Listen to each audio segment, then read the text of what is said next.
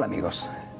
Esta semana el Evangelio nos cuenta una parábola, una parábola de Jesús, que es muy interesante, sobre todo para aquellos a los cuales les está yendo bien en la vida y que precisamente porque les están yendo bien se alejan de Dios y se olvidan de todos los demás, de todos los muchos a los que no les está yendo tan bien. Escuchemos a Jesús.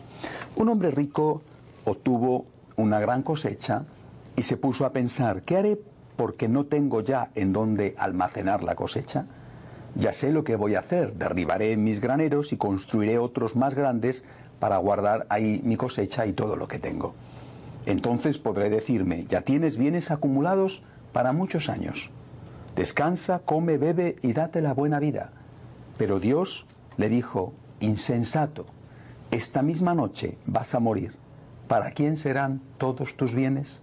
Lo mismo le pasa al que amontona riquezas para sí mismo y no se hace rico de lo que vale ante Dios. Realmente, cuando uno comprende que todo lo que tiene es un don del Señor, la salud, la familia, el dinero, aunque en buena medida incluso haya podido ser también el resultado del esfuerzo personal, pero a pesar de ese esfuerzo personal es un don del Señor. Cuando uno entiende esto, se da cuenta de que la única manera de utilizar y de disfrutar de ese don es ponerlo en común con los demás.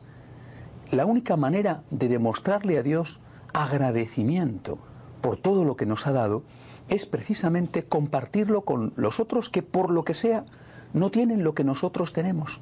Solamente el agradecimiento, es decir, la solidaridad, justifica el que aquel que tiene pueda disfrutar de lo que tiene.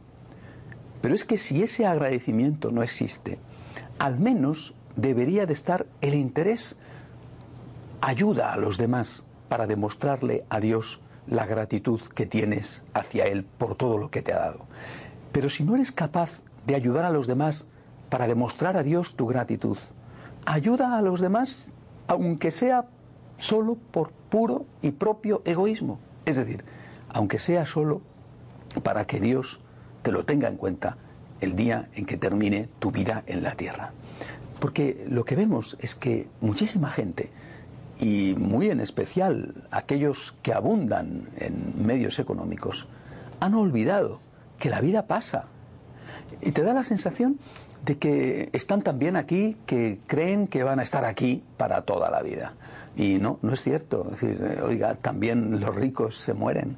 Y también esas personas que ahora eh, nadan en la abundancia y que parecen eh, no acordarse de otros muchos que están sufriendo y que están a su alrededor, que los ven en las calles, también esas personas un día morirán y tendrán que darle cuenta a Dios de su vida. Esto no es eh, una, una, leyenda inventada por la Iglesia para meter miedo a la gente. no es lo de que viene el coco, una forma de asustar, aunque sea eh, con un buen fin, el de fomentar la limosna. no, no, esto es una realidad. Esto es una realidad. Es decir, nadie va a quedarse aquí para siempre.